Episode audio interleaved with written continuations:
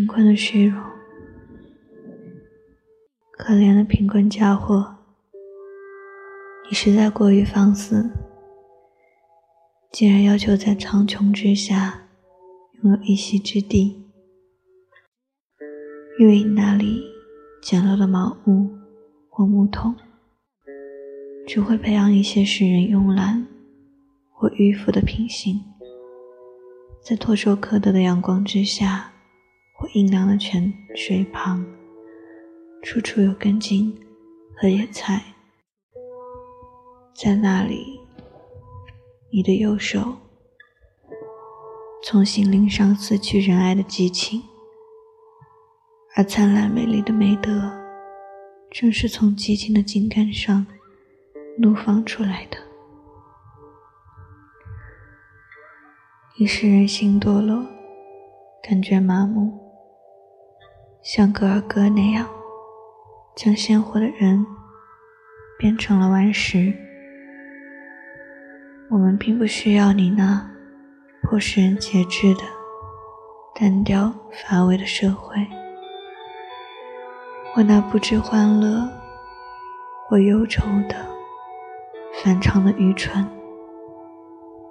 也不需要你那迫使表现出来的虚伪的消极的简易被拔高到了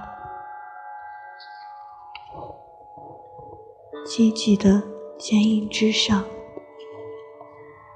这低劣卑鄙的一伙，将他们的位置固定在了平庸上，成为你们卑贱的心灵。但是我们只倡导这样的美德，容许超常、勇敢和慷慨的行为，威严高贵、明察秋毫的审视，无限的宽宏，以及那古人未曾留下名字而只有典范的英雄美德。如赫拉克雷斯、阿基里德，回到你那可憎的小屋里去吧。当你看到新的文明的天空时，尽力弄明白那些杰出人物是谁吧。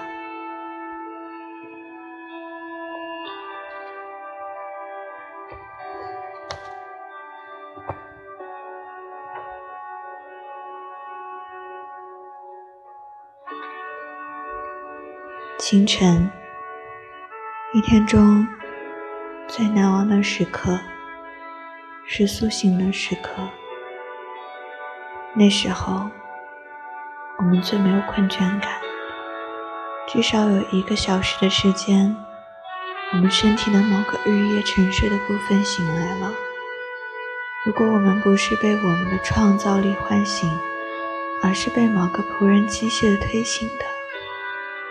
如果唤醒我们的不是自己新获得的内心力量和强烈的愿望，并且还伴随着异样的仙乐和弥漫在空气中的芬香，而是工厂的铃声；如果醒来面对的不是一个比入睡时更为高尚的生活，那么这一天，如果还能够称作一天的话，是没有多少指望的。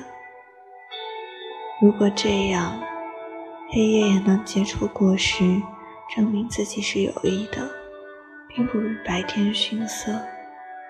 不相信每一天都有着一个尚未被他玷污的更早、更神圣的破晓时刻的人，是对生活已经绝望的人。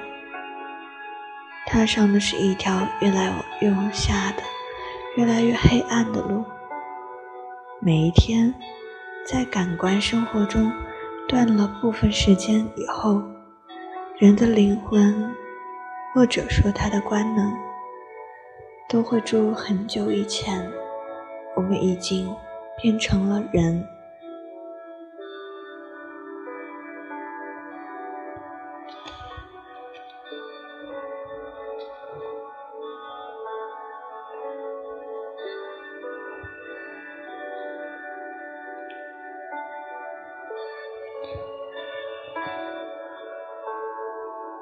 道德自信就是抛弃睡眠的努力。人如果不是在瞌睡状态，为什么一天中会表现得那么糟呢？他们并不是不会被算计的人吗？如果他们不是昏昏欲睡，就会干出点什么事来。千百万人清醒到可以从事体力劳动，但是一百万人中只有一个人清醒的可以从事有效的脑力劳动。一亿人中只有一个人能拥有富有诗意或者神圣的生活。清醒就是有活力。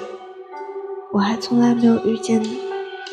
一个非常清醒的人，如果遇到了，我又怎能问心无愧地直面他呢？